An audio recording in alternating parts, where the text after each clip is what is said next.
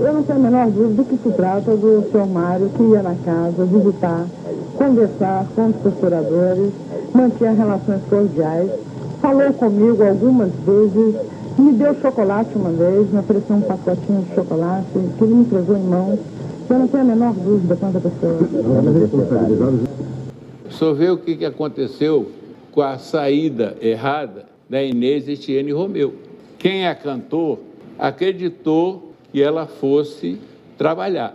E a Inês Etienne saiu e derrubou a casa. Foi a Inês Etienne Romeu que derrubou a casa de Petrópolis. Inês Etienne Romeu consegue enganar os torturadores e os faz acreditar que, se a deixarem sair da casa da morte de Petrópolis, ela se tornará uma agente infiltrada nas organizações de esquerda. Nessa décima primeira parte da série de entrevistas com Sérgio Ferreira, você vai saber o que acontece quando ela é deixada na frente da casa de uma de suas irmãs em Belo Horizonte. Se você não ouviu as conversas anteriores, eu sugiro que você pare agora e escute. O link para a primeira delas está nas informações do episódio. Eu sou Carlos Alberto Júnior e esse é o Roteirices. A Inês solta do carro, no que ela começa a andar um pouquinho, o cara chama ela. Aí ela achou que quando ela virasse, ele ia dar um tiro na cara dela. Porque Nossa. na cabeça dela, aquilo tudo era uma encenação, que ela ia ser morta ali, porque ela e eles iam dar a versão oficial de que ela fugiu para se esconder na casa da irmã, teve um tiroteio, com os órgãos de segurança. Essa seria a versão que sairia é, no jornal. Foi, jornais... foi resgatada num trânsito, fugiu. Qualquer coisa. Qualquer... Não, ninguém sabia onde ela estava, não precisava nem explicar. Podiam simplesmente. Porque a imprensa, é importante que os ouvintes entendam que a imprensa estava sob censura rádio, televisão e jornais escritos. Então, os órgãos de segurança faziam seus press release e os jornais só replicavam sem comentário, sem nada. Então, hoje teve um confronto, tiroteio com os órgãos de segurança, o terrorista tal, tal, que morreu na avenida tal. As notícias saíam assim.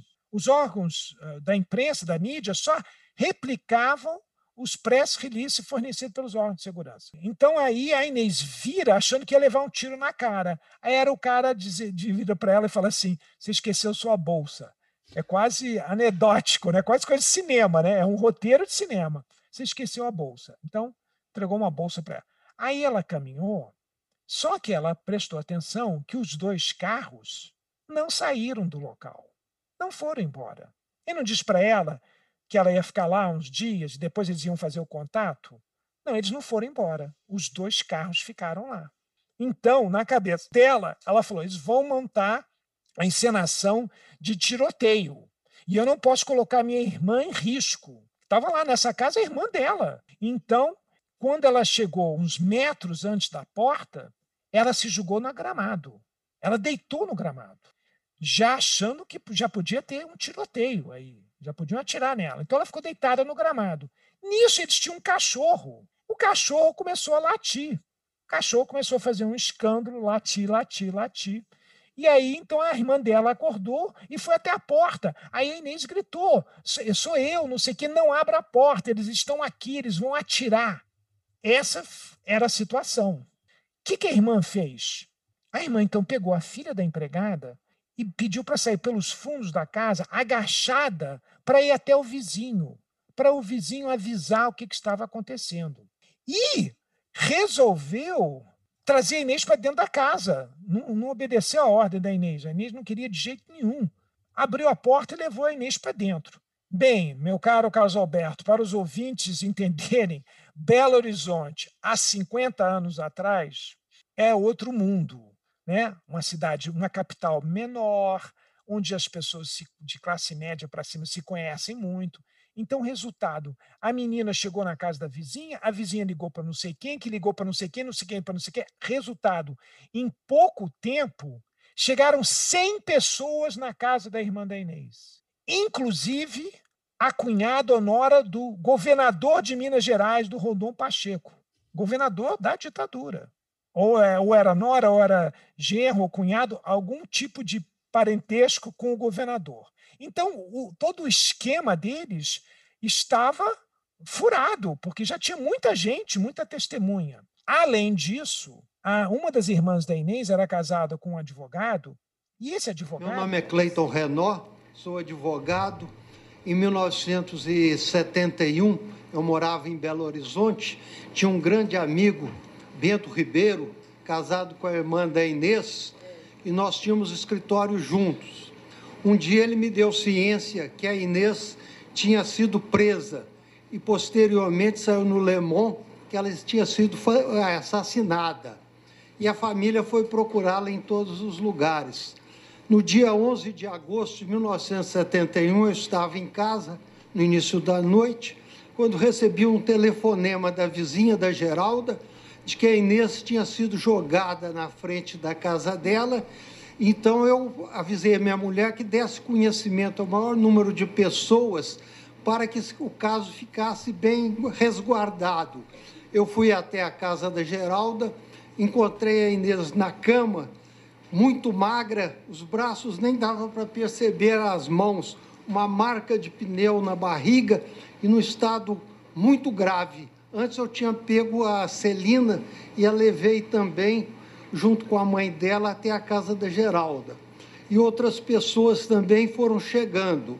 E nós vimos que não havia como fazer qualquer fuga, tínhamos que entregá-la.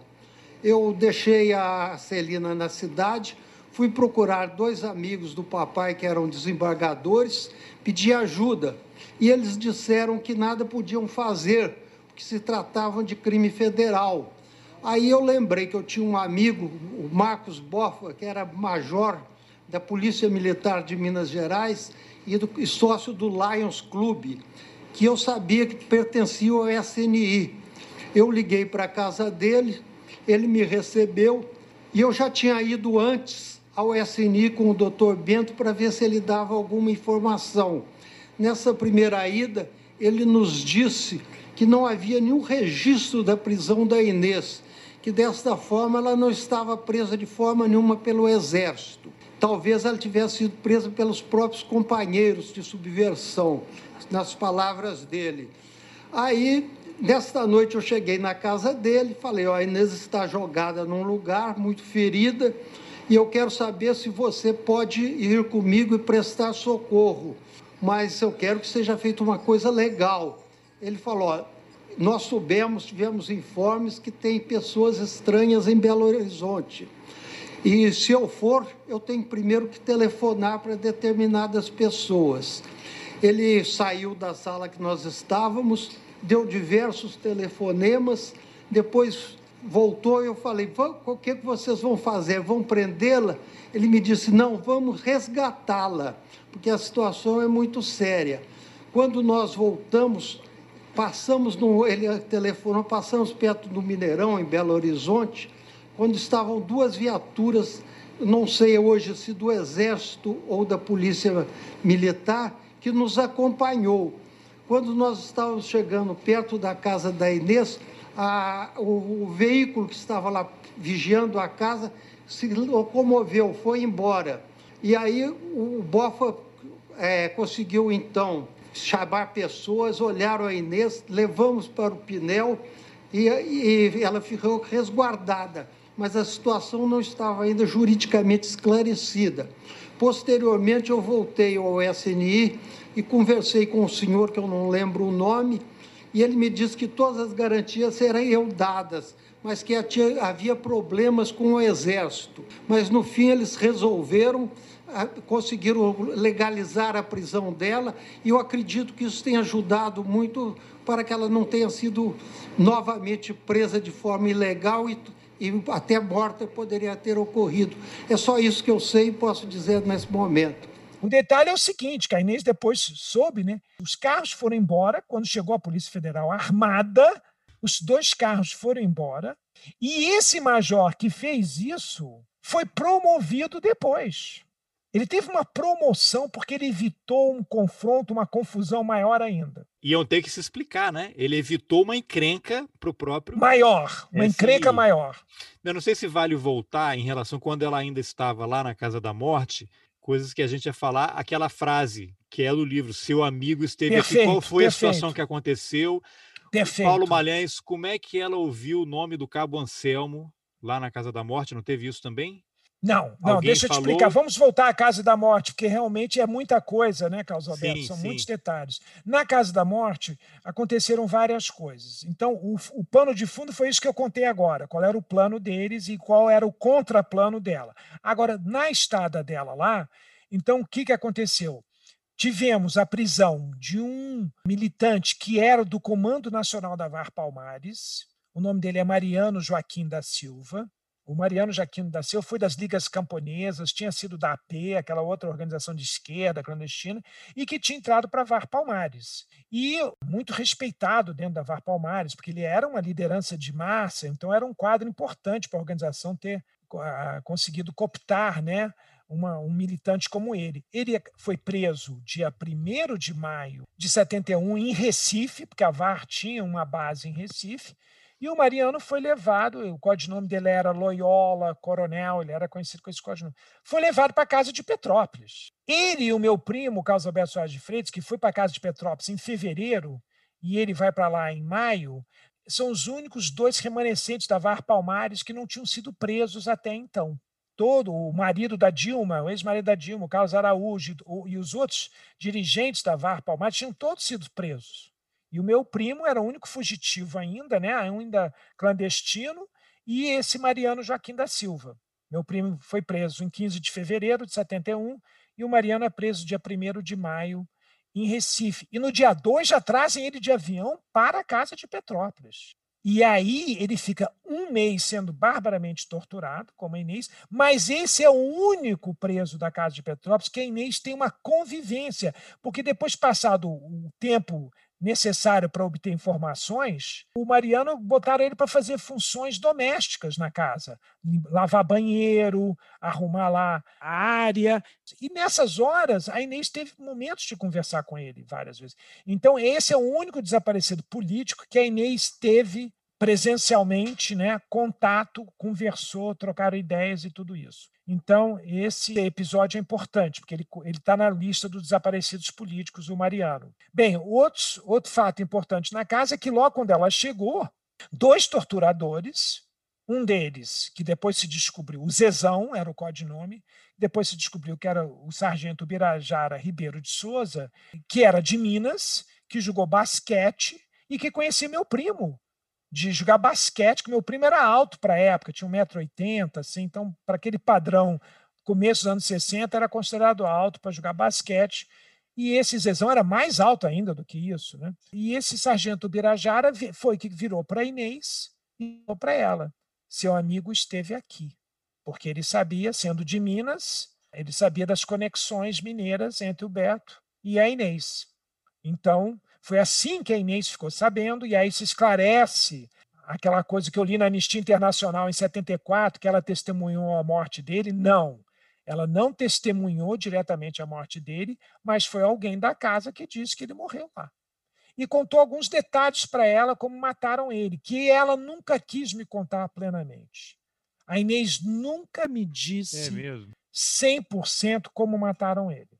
Mas a, a impressão que eu tenho, que eu está na minha cabeça, que eu insistia muito com ela, mas ela não falava. Mas ela teve o relato, ela sabia. Ela teve o relato do torturador. É. Não sei se nós podemos confiar 100%. Sim, sim ela teve um mas relato. Eu, mas ela teve um relato diretamente de uma fonte primária, que era um militar que estava ali na casa, que teve uma atuação muito importante nesse período todo. Um, um militar que, na Comissão Nacional da Verdade, em 2013, 14, disse que ele era da segurança do ministro do Exército, Orlando Geisel, irmão do Ernesto Geisel, futuro presidente da República do Brasil. Então ele não era um personagem qualquer.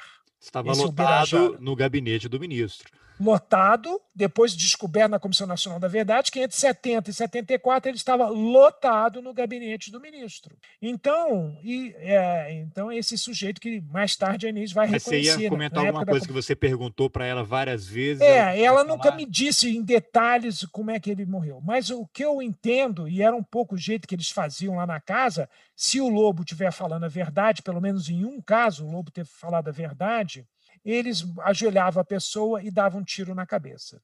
Então eu acho que o meu primo morreu assim. Morreu assim e Né? Então é uma situação dramática, né?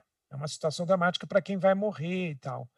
Então, enfim, então é ela não me deu todos os detalhes, porque ela também não confia 100% no, na narrativa deles. Né? Ela também não confia. Mas ela cumpriu, ela cumpriu a missão dela de denunciar a morte dele, não que ela testemunhou, saiu como dela testemunhou, não, ela passou para fora, né, da prisão, ela passou para fora denunciando que ele teria sido morto, né? E esse esse cara que conhecia os dois, ele foi à Comissão Nacional da Verdade, negou tudo. Foi, o que aconteceu foi. com ele? Ele foi, ele primeiro ele primeiro foi ouvido, a primeira vez, primeiríssimo, primeiro, primeiro ele foi descoberto, né? Porque ninguém sabia onde ele estava.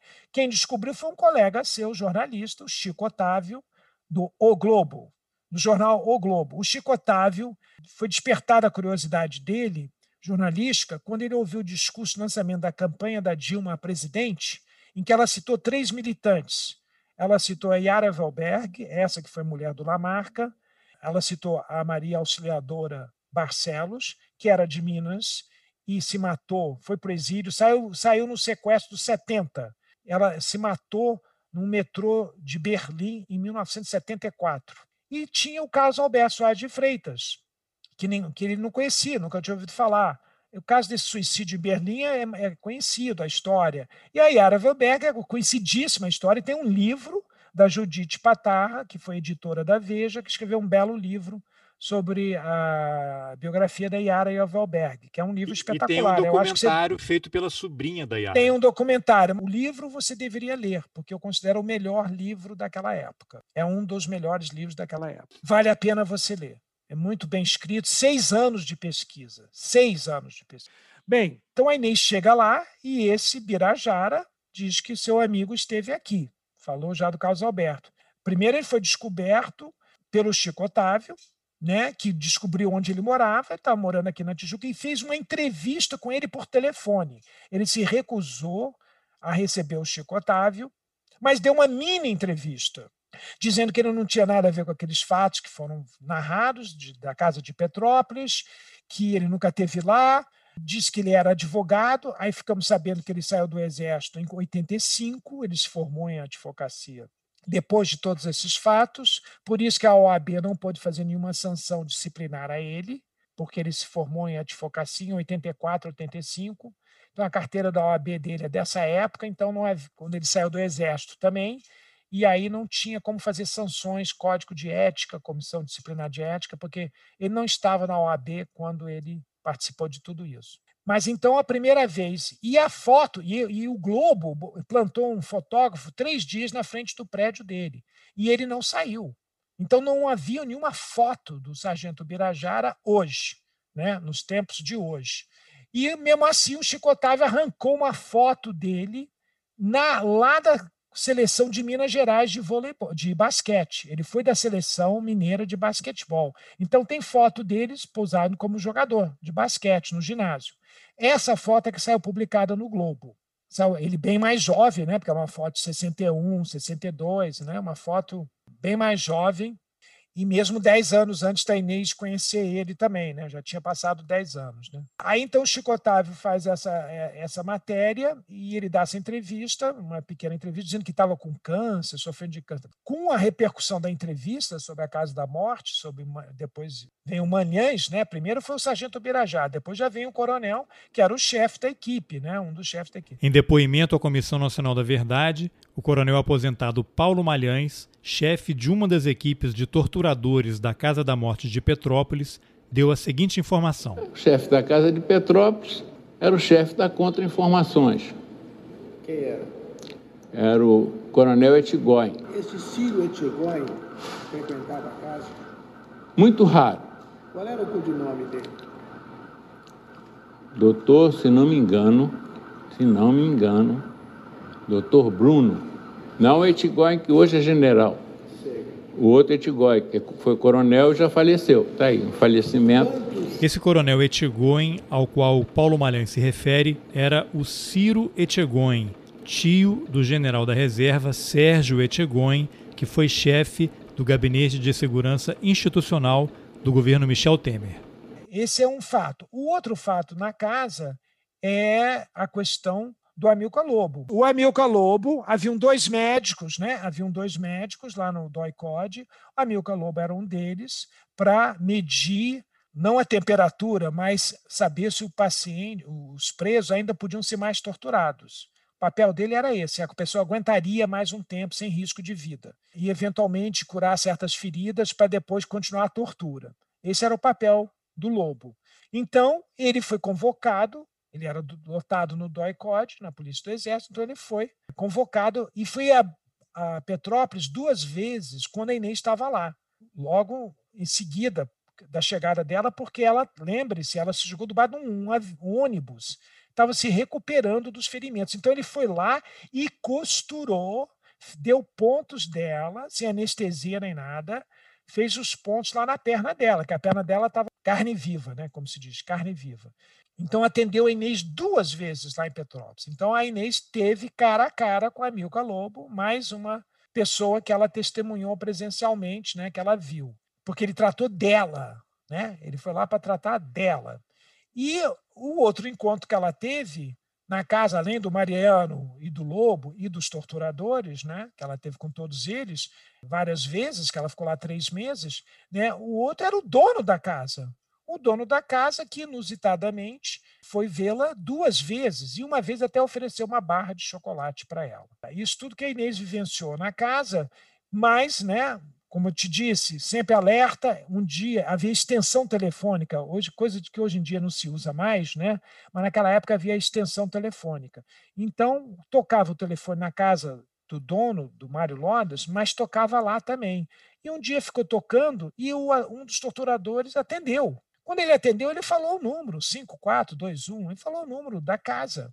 A Inês gravou esse número e guardou na cabeça dela durante 10 anos. Foi mencionado o nome Anselmo? Ela ouviu o nome Anselmo? Não, não. Com relação ao Anselmo, bem, agora vamos ao que você perguntou. O que, que aconteceu? A Inês foi presa 5 de maio, tentou se matar no dia seguinte, ficou três dias no Hospital do Exército e, e foi para Petrópolis. Então ela deve ter chegado em Petrópolis, vamos ver, 6, depois 7, 8, 9, lá para o dia 10 de maio, por aí. No dia 12 de maio, é preso o Alex Polari de Alverga, que é da VPR, que dirigiu o carro do sequestro. E depois é preso também o Paulo Henrique, que também é da VPR e também era motorista de ação armada e tal. Essas duas prisões acabam complicando a vida da Inês, porque a Inês está dando uma versão lá, tentando desmentir que ela não era do comando, que ela não tinha essa importância, que ela estava desbundada, que ela estava desligada, que ela ia para o Chile, né? Ela está fazendo esse papel de uma pessoa desbundada. Nós já falamos depois o que, que esse termo desbunde significa. É um jargão da época, né? Mas o Alex e o Paulo começam a abrir sobre tortura. E aí, então, começa a situação ficar mais difícil para Inês, porque ela não tinha falado nada de um fato, eles estão sendo torturados em paralelo, eles estão lá no DOI-COD, eles não foram para Petrópolis. Veja bem, olha que interessante. Dois caras da VPR que militavam com a Inês não foram levados para Petrópolis. Poderiam ter sido, mas eram torturados no DOI-COD, na Polícia do Exército, e já havia analistas da repressão, comparando o depoimento deles sobre tortura e com da Inês.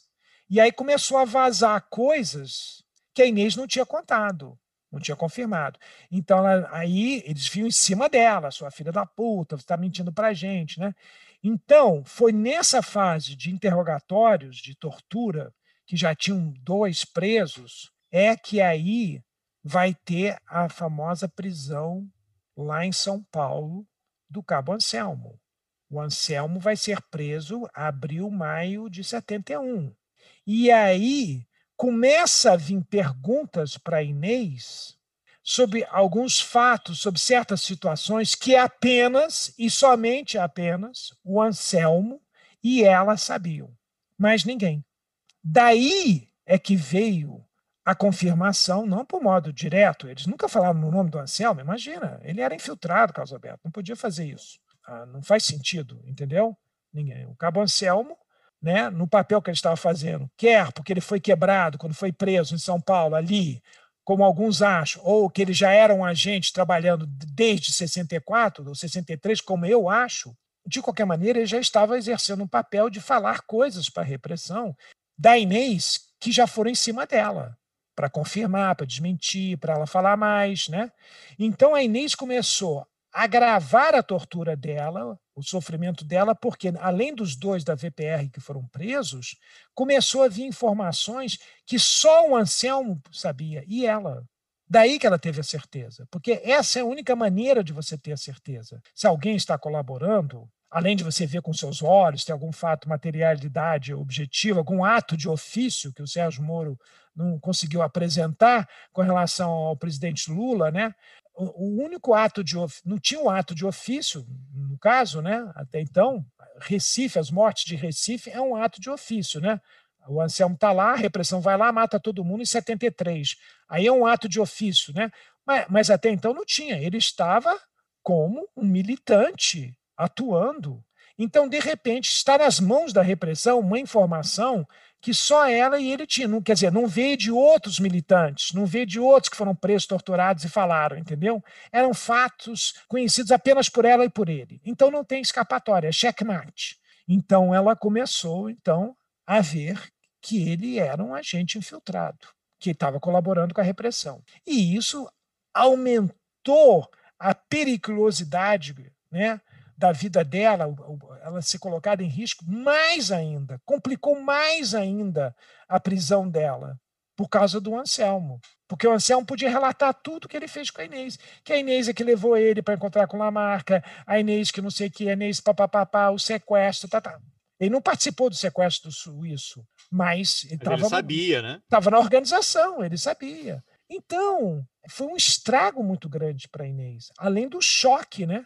Porque ela sabia que ele era um ancião. Por que, que ela sabia? Ninguém sabia. Ela sabia porque a Yara Evelberg confidenciou para ela. Se a Yara Evelberg não tivesse confidenciado, ela ia, ela ia saber só o codinome de um cara que está falando. Esse cara lá, o Jairo, vamos dizer que o codinome do Anselmo, você lembra qual é? Ele o usava codinome... vários, Renato. Tá, vamos botar coisas. Renato. O Cabo Anselmo estava usando o nome de Renato. Então ela, ela saberia que o Renato era uma infiltração que estava colaborando com a repressão que estava pressionando ela com as coisas que só ela e o Renato sabiam. Só que ela não ia saber quem era o Renato, certo?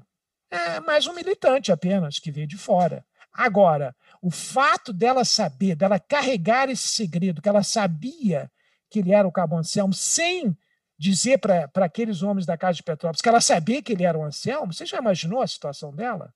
Então, tudo isso a Inês também teve que se virar para não entregar para eles que ela sabia que ele era o Anselmo. Ela sabia que, tinha, que era o Renato. Né, que estava falando coisas, confirmando coisas para ela que, ela que ela tinha que tentar desmentir ou não confirmar 100%, enfim. Eu não me lembro mais dos detalhes de cada maneira que a Inês saía dessas arapucas que ela caía, né? dessas armadilhas que caía. Eu sei que a situação dela piorava demais, tortura, etc, etc. Cada vez que via uma informação que ou ela não tinha dito, ou que ela falou de outra maneira, e também Mas... tinha aquilo, né? Porque o outro preso do outro lado, torturado em outro local, podia também estar inventando uma outra história para se preservar, tentando fazer um acordo, porque não, não foi, confusão, não foi o não? caso. Não foi o caso, infelizmente não foi o caso. O Alex Polari é responsável pela prisão do Stuart Edgar Angel Jones. Né? É um desaparecido político cujo pai era americano e cuja mãe era famosa estilista de modas, a Zuzu Angel, né, que você deve saber, foi feito Sim, um claro. filme sobre ela e ela depois morreu num acidente de automóvel que a Comissão da Verdade provou que foi provocado por agentes da repressão. É, mataram ela em 76 via acidente de automóvel. Então, o Alex Polari, depois de dois dias de tortura, ele foi lá no ponto entregar o Stuart Angel. A repressão pegando o Stuart Angel levaria eles ao Muniz. Muniz era do comando do MR8. Levando ao Muniz, o Muniz levaria ao Lamarca, porque foi o Muniz que cooptou o Lamarca para o MR8. Saberia onde o Lamarca está. Então, essa era a cadeia. Então, gravíssimo, porque o Alex era de uma organização e o Stuart do MR8 de outra organização. Você entregar uma pessoa de outra organização é, um, é uma coisa mais grave ainda. Você não está entregando a sua organização. Você está entregando, colocando em perigo a vida de outra pessoa de outra organização. Então, infelizmente, isso aconteceu. Então, o Alex não, te, não teve condições de tentar fazer o que a Inês estava fazendo. É um rapaz mais jovem, um rapaz corajoso, valente e tudo, mas que não tinha os 10 anos de experiência de militância que a Inês tinha e que meu primo tinha. Eu acho que uma das razões que o meu primo aguentou o que ele aguentou, que levou à morte dele, e a Inês fez o que fez, foi que eles tinham nas costas 10 anos de militância. Para a época, hoje parece que não é muito, Carlos Alberto, mas para a época era muito, porque tinha gente muito jovem, com um, dois anos de movimento estudantil, que foi para a luta armada, mas eram pouco preparados para enfrentar o que vinha pela frente, que era uma repressão impiedosa. Agora, já militantes de, da velha geração, apesar de que a Inês tinha 28, meu primo tinha 31, quando foram presos, mas eles já tinham um track record de 10 anos de militância. Então, eu acho que isso deu a eles uma outra força, uma outra percepção que alguns outros não tinham. Mas isso, olha, não tem regra para isso. Eu tenho uma amiga minha que foi presa com 22 anos de idade, da LN, a professora de história do Pandolfi, da, que foi do CPDOC, da Fundação Getúlio Vargas, e ela não abriu a boca. E os caras ficaram loucos. Eles falaram: olha, muitos outros canarinhos começaram a cantar aqui, gente mais velha que você, homens fortes, isso e aquilo. Você está pensando. Mas ela não conseguiu falar, Carlos Alberto, porque ela era corajosa, vou derrubar esses caras que estão me torturando aqui, eu sou super mulher. Não, ela disse que ela perdeu a voz. Não saía nada da voz dela. Então os torturadores ficavam loucos achando que ela queria ser uma super mulher e a tortura aumentava mais ainda. O Manhães participou de tortura contra ela e botou um jacaré que ele tinha de filiação, porque tem gente que tem pavor né, de réptil, de rato. Eu mesmo tenho pavor de rato. Né? Se botasse um rato em cima de mim, eu ia, eu ia falar tudo, né? inventar qualquer coisa.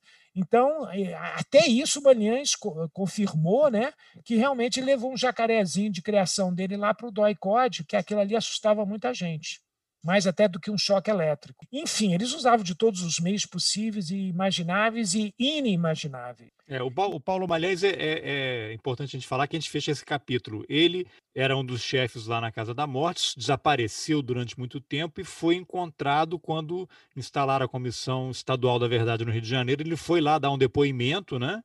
Não, não foi assim não, Carlos Alberto, não foi assim não. O, o Manhães também ficou sumido, né? Ficou, desapareceu do, no, no, da, da, poeira da história. Quem encontrou ele, mais uma vez, Chico foi Otávio. seu colega Chico Otávio, que descobriu. Né? O Chico Otávio tem as fontes militares dele, e além de ter as fontes militares dele, o Chico Otávio é excelente jornalista investigativo, e ele descobriu onde o Malhães teve a pista do nome de, do Malhães e foi lá descobriu que ele estava morando na Baixada Fluminense, São João do Meriti, um desses eh, cidades da Baixada Fluminense, num sítio, num lugar assim totalmente ermo, um lugar assim meio pobre e tal. E o Malhães, isso aconteceu com vários da repressão, né? Se transformou num do, um cara de segurança de um dos bicheiros aqui no Rio de Janeiro. Então esse sítio ele morava, depois eu descobri, porque era do lado do Aras. Esse bicheiro tinha um Aras né, perto do sítio do Malhães. E o Malhães era o encarregado da segurança desse bicheiro. Então o cara virou um contraventor, depois de ser coronel do Exército Brasileiro, o cara vai parar, Greta Garbo vai parar no Irajá, como se diz aqui, né? entrou para o crime organizado. Entrou para o crime organizado. E foi lá que o Chico Otávio, o jornalista Chico Otávio, encontrou o Malhães. E ele resolveu falar. Ele resolveu falar porque eu acho que ele carregava uma certa mágoa de não ter tido talvez reconhecimento pelo Exército Brasileiro de tudo que ele fez e que ele agora estava vivendo com o submundo, morando num sítio em São João do Meriti, largado para lá. Então eu acho que a vaidade, novamente, Shakespeare, né? Shakespeare é fantástico, ele aparece o tempo todo. Então a, a vaidade humana fez com que o Malhães assim como o dono da casa de Petrópolis, que a gente falou, um dos deputados federais falou, não, falou para a irmã dele, não, nós estamos aqui para prestar uma homenagem ao seu irmão, então, ela, eles ficaram deslumbrados com aquela imprensa toda, achando que ele tinha ganho algum prêmio, que iam prestar alguma homenagem para ele. Né? Mal, foi assim que foi feito. Então, a, a vaidade também funciona para todos os lados. Né? É, e foi então, o Paulo Malhães que falou também do Rubens Paiva, né? Parece que o depoimento dele na Comissão Estadual da Verdade foi mais completo ainda do que o da Comissão Nacional da Verdade. Aliás, quis a coincidência do destino que o depoimento dele na Comissão Nacional da Verdade, em março de 2014, fosse feito no mesmo dia que o da Inês Etienne. Então, a Inês Etienne fez audiência da Casa da Morte de manhã e de tarde veio o Malhães. Então eles não se cruzaram, assim como eles não se cruzaram na casa também, porque nem a Inês reconheceu o Malhães e o Malhães também disse que ele era de outra equipe na casa que não cruzou com a Inês. Mas olha só que coincidência, a Comissão Nacional da Verdade marcou de manhã Inês e de tarde o Malhães. Agora, além desse depoimento que ele deu para a Comissão Nacional da Verdade, ele deu uma outra para a Comissão Estadual da Verdade. O que aconteceu com ele depois, o que também é muito representativo do que acontece com esse pessoal que serviu a repressão e saiu. Essa lei do silêncio, quem abre a boca fica mal, né? Exatamente. Essa lei do silêncio que você falou existe mesmo, porque é impressionante o silêncio, a gente passados 40, 50 anos de todos esses episódios. Então tá, tá, tá pior aqui, a lei de silêncio aqui está pior do que com os nazistas, com a máfia americana. A, a lei do silêncio nos, entre os militares é uma coisa impressionante.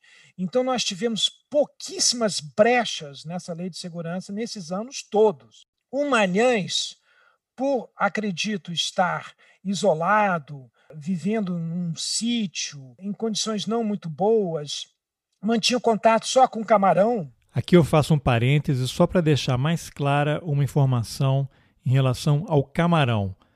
Camarão era o codinome do soldado reformado do Exército Antônio Vaneir Pinheiro Lima. Ele era uma espécie de caseiro lá na Casa da Morte de Petrópolis e ele estuprou a Inês Etienne duas vezes ao longo da conversa com o Sérgio, acho que eu não fiz uma pergunta direta sobre a atuação do Camarão e o que, que ele fez. Então, o Camarão, Antônio Vaneir Pinheiro Lima, estuprou a Inês Etienne Romeu duas vezes lá na Casa da Morte. Mantinha contato com o Vaneir, né? Ele tinha um contato com o Vaneir, né? Então ele estava desligado, que por sua vez já está desligado do exército há muito tempo, né? Mas tem ainda regalias. O Vaneir tem regalias do Exército até hoje. Não há ficha, não se consegue a ficha militar do Vaneir. Sumiu, desapareceu. Não, não, não se encontra, não se acha. É, então, o Vaneir também tem seus contatos, né? Deve ser com as novas gerações, que são os filhotes desse pessoal da época, né? O, o Manhães, acho que envaidecido, porque chegou um repórter do O Globo, né, o maior jornal, um dos maiores jornais do país, localizou ele. E ele, então, orgulhoso do que ele tinha feito, ele nunca se arrependeu de nada do que ele tinha feito. Pelo contrário, ele se, a tese se mantém. Eram terroristas que ameaçavam o país, a soberania do país, para botar o país sob o regime soviético, e eram terroristas, matavam inocentes, assaltavam bancos, tá, tá, tá, tá, tá, tá, tá. Então, nós, oficiais orgulhosos, corajosos, em fazendo uma insinuação que havia militares que não atuavam na repressão, esses militares da repressão, os Ustras, por isso que o Bolsonaro homenageia tanto o Ustra, porque é isso, é a imagem, os que se engajaram, os que sujaram as mãos, que porventura porventura pudesse ter cometido excessos, são os verdadeiros soldados da Revolução, como eles chamavam de 64, porque eles meteram a mão na massa, sujaram as mãos de sangue na luta para defender a pátria, o país e tal. Pá, pá, pá. Esse discurso todo voltou para o Malhães no momento da descoberta dele pelo Globo, pelo Chico Otávio. Então ele assume esse papel se orgulha, e a única explicação é essa, para ele ter falado. Porque é óbvio que ele sabe da lei do silêncio. Ele ficou em silêncio. Ele podia ter vendido os direitos autorais para uma editora americana, ele podia ter ganho uma grana, sair do Brasil, podia ter feito isso. Nenhum deles fez isso, nem isso, nem um dinheiro, né? É, foi suficiente para quebrar essa lei do silêncio. Quebrou no caso do Anselmo, que pedia dinheiro, o, o Lobo também pedia dinheiro para dar entrevista, enfim. Mas isso, isso são gotículas dentro desse universo que foi o esquema da repressão e atuação do Exército Brasileiro nisso tudo. Então, Manhães, então, invadecido, esquecido, não homenageado. Quem é que homenageia o Manhães? O Ustra é homenageado, mas ele não é homenageado, ele é esquecido totalmente. Não chegou a general, não foi promovido. Na cabeça dele, talvez ele achasse que deveria, pelo serviço prestado, ter chegado a general, se aposentado, ido para a reserva como general. Então, eu estou te dando coisas plausíveis sobre por que, que levou o Manhães a quebrar a lei de silêncio. Um misto de vaidade, frustração e poder aparecer na mídia. Só que ele avaliou mal a repercussão que isso iria ter de ser mais uma confirmação da Casa da Morte e, de, e falar daquele jeito que ele falou, que era uma loja de conveniência, era uma casa de conveniência. Esse que você escuta agora é o Paulo Malhães em depoimento à Comissão Nacional da Verdade. Eu recebi a notícia que nós tínhamos o que se chama um aparelho, que a esquerda chamava de aparelho.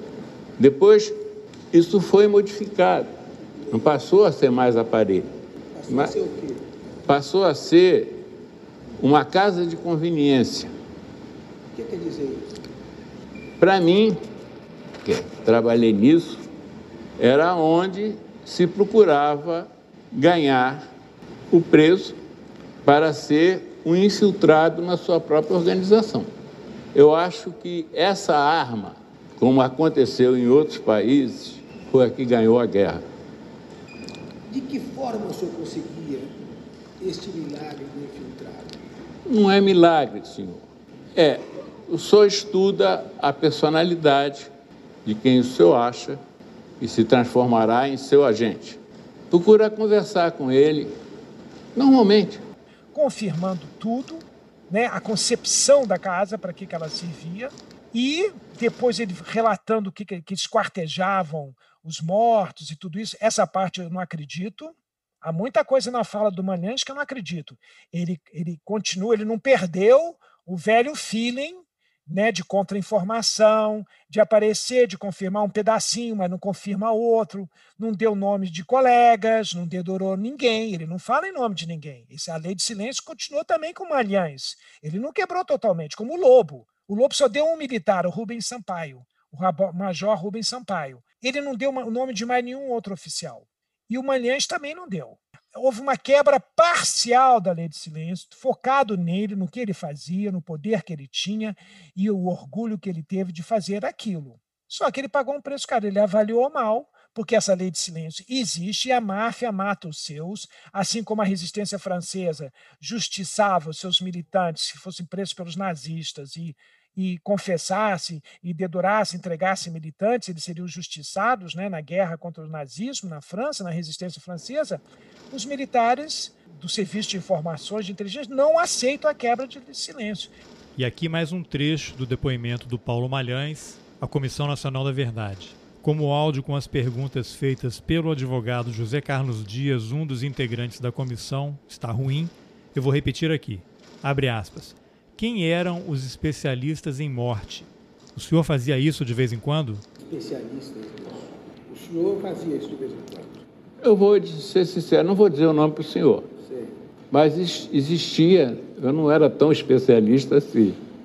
Existia gente mais especialista do que eu. Sim, mas o senhor fazia também. Vai ser difícil eu qualificar quem eu fiz. É isso que eu queria que o senhor me dissesse, um nome que o senhor fez de uma pessoa. É possível ah. que o senhor tenha feito isso no corpo e não tenha, não tenha sido eu, curioso de saber quem era. Eu concordo, mas não vou revelar isso para o senhor. É, então o senhor sabe, o senhor não quer revelar. É, pode ser. Vamos lá. E qual, qual é o inconveniente, senhor? O, o, o, o, fato grave já, o senhor já contou. Por que não dar nome aos bois? Porque implica numa série de outras sanções. Não. Sim. Qual sanção? Medo de vingança? É. Não em mim. Então, nos meus filhos. Seus filhos não têm culpa disso. Mas. Não tem culpa do pai que tem. É, também concordo com o senhor. Não é? É isso. Os erros que a gente pratica, os filhos não respondem por eles. Depende. Isso é muito relativo. Estou fazendo uma afirmação que. Mas é verdade. Não, não é verdade. Eu tenho, eu tenho cinco filhos. E tenho oito netos. Com essas reportagens que saíram, eles estão sofrendo sanções. Embora o senhor diga que não tem nada a ver uma coisa com outra, eles estão sofrendo sanções mas sofreriam mais se soubesse. Meu pai cortou os dedos e cortou o pescoço de fulano de tal, ou se soubesse simplesmente meu pai cortou os dedos e cortou o pescoço de uma pessoa cujo nome ele não sabe, que diferença faz? Muito. Essa, essa pessoa também tem família. E exatamente um ano depois do depoimento dele na Comissão Nacional da Verdade, quanto mais a Comissão Nacional da Verdade, que atiçou, mesmo até nos militares mais moderados, né? porque supostamente até então, até o golpe eh, contra Dilma, o, Vilas Boas, todos esses militares da nova república seriam profissionais, os comandantes das Forças Armadas governo Lula são todos profissionais, militar não se mete mais em política, não é isso? É isso que a gente está imaginando. O Brasil foi redemocratizado, poder civil, né? Mas a gente vê que não, agora a gente sabe que não, que a Comissão Nacional da Verdade atiçou velhos sentimentos e aí o Manhães foi punido. Ele foi punido. Ele foi punido com uma morte, que eles têm injeção, eles têm várias fórmulas. Né? A autópsia acredita que ele morreu por causas naturais, que ele é, teve um infarto. Mas isso é história de carochinha. A casa dele foi invadida por homens que amarraram a mulher dele, não mataram a mulher, amarraram a mulher, eu acho que o caseiro, roubaram coisas de computador, e ele foi encontrado morto, com as mãos amarradas atrás, vendado de cabeça para baixo de bruços. Então, tinha com um saco plástico na cabeça e tal. Eu não sei se tinha, acho que não, acho que ele estava vendado, não sei. Eu sei que, que é uma morte, obviamente foi um assassinato, uma queima de arquivo. E teve vários, teve um outro um coronel lá no Porto Alegre, que eu teria que me lembrar o nome dele, tudo foi chefe do ICOD, dois anos, que também a casa dele misteriosamente foi invadida, teve tiroteio, e aí o exército cercou a casa dele. Antes da Polícia Civil, e o governador era o Tasso Genro, do PT, antes que a Polícia Civil chegasse lá, tudo o próprio exército fechou a casa, foram retirados coisas de lá, e esse sujeito teria morrido num tiroteio porque ele tinha uma coleção de armas, que o pessoal ia assaltar a casa dele para coleção de armas. É uma história também do Carochinha. É, eu vi aqui, foi um ano antes da morte do Paulo Malhães, morreu lá em Porto Alegre, também coronel Isso. reformado Júlio Isso. Miguel Molinas Dias. Ele estava Isso, chegando Molina em casa, Dias. Estava chegando Isso. em casa e foram encontrados documentos da ditadura militar lá na casa dele, envolvendo Rubens Paiva. Isso. Então, Molina Dias foi um homem da repressão, foi do, do ICOD e tudo, morre dessa maneira e a filha dele leva uma pasta para o governador. A filha dele tinha, nem tudo eles levaram. Ficou uma pasta, e essa pasta a filha dele levou para o governador, não sei se está na notícia aí que você achou, levou a pasta para o Tasso Genro, que encaminhou para a Comissão Nacional da Verdade. Não ficamos sabendo o que, que tinha nessa pasta, porque, como eu te falei, com trabalhos da Comissão Nacional da Verdade, em muitos momentos era confuso, não era transparente, e as informações nós não tínhamos acesso a tudo. Então, esse mostra o episódio do Molina, do Lobo, a morte do Lobo, a morte do Manlens, mostra como eles agem com relação aos seus que traem. Por isso que o Birajara, mudo. Por isso que o Camarão, mudo. Então, é, e vai ser muito difícil arrancar. O, o, que o Camarão admite é que ele era o caseiro na casa, que ele tomava conta da casa, que não estuprou Inês, que não fez nada daquilo. O máximo que você conseguiu desses foi isso. O Rubens Sampaio, que foi denunciado pelo Lobo, é um major importante da Casa de Petrópolis, ele fez um pequeno documento que me surpreendeu, já achei muito, em que ele admitiu sim que ele esteve na casa de Petrópolis e tal, sem entrar em detalhes. Só atualiza, qual é a situação do Camarão hoje? A situação do Camarão hoje é a seguinte: no dia 1 de março de 2021, foi julgado um recurso do Camarão na Justiça Federal, onde o Camarão queria que fosse suspenso, fosse, enfim, dado fim a este processo que está sendo feito contra ele por ter estuprado duas vezes a Inês Etienne Romeu, torturado, etc. Que, que o processo dele fosse arquivado. Ele fez um recurso para embargar o processo dele. E aí a juíza a desembargadora Simone Schreiber, para surpresa de todo mundo, disse que não, é, que não, não ia aceitar o recurso e foi a votação. E a votação majoritária é, do Tribunal da, da, da, Justiça Federal, a votação foi contra o Camarão. Então, sim, foi aceita a denúncia do é Ministério é Público Federal. Ele é réu, ele virou réu. Então, ele virou réu. Coisa raríssima, né? É, de acontecer, e por causa daquele entendimento da lei da anistia que nós já conversamos aqui. Então, essa desembargadora mostrou ser muito bem informada, sabendo de, dos tratados internacionais que o Brasil assinou. E corajosa. Da, corajosa da condenação da Corte Interamericana de Direitos Humanos de São José, Costa Rica. Então, ela sabe de tudo isso e disse que o Brasil, sendo signatário desses tratados, que tem como valor de lei dentro do país, não pode estar prescrito esse tipo de crime, esse tipo de crime. Nesses tratados não se prescreve, né, além da nossa própria Constituição, dizer que a tortura é proibida, que é infiançável, etc. E tal. A Constituição se omite um pouquinho da prescrição desses crimes, não fala nem em cima, mas diz que a tortura é crime. Então, a juíza, usando tudo isso, conseguiu convencer lá o tribunal e a votação foi desfavorável ao Camarão. Então, ele virou réu. Então, temos uma grande novidade, né? é o passado no presente. O Camarão é o mais jovem daqueles da Casa de Petrópolis, está com 77 anos de idade né? Ele é um dos mais jovens, o Birajara, os outros já estão com 80, 84, 83. Agora, o Birajara, que disse que estava com câncer né, em 2010, nós já estamos em 2021 e ele continua vivo. Então, que câncer é esse, né? câncer muito bem cuidado, né? Isso foi uma das desculpas para ele dizer que não falar e tal. Agora, os depoimentos do sargento Birajara são chocantes, são assim de um de uma audácia, de um cinismo total. No próximo episódio, você vai saber as consequências disso que o coronel Paulo Malhães vai falar agora. Só ver o que aconteceu com a saída errada da Inês Etienne Romeu. Quem a cantou acreditou que ela fosse trabalhar. Porque ela fosse filtrada? É. E a Inês Etienne saiu e derrubou a casa. Foi a Inês Etienne Romeu que derrubou a casa de Petrópolis. Foi o Ciro que soltou a ideia. Como o áudio original está muito baixo, eu vou repetir a informação. Uma das integrantes da Comissão Nacional da Verdade diz que a decisão de soltar Inês foi do Ciro Etchegoyen, na época o responsável pela Casa da Morte de Petrópolis. Entendeu? Derrubou a casa porque ela reconheceu a casa, ela passou. Eu nunca entendi isso. Por que, que ela passou sete meses dentro da casa?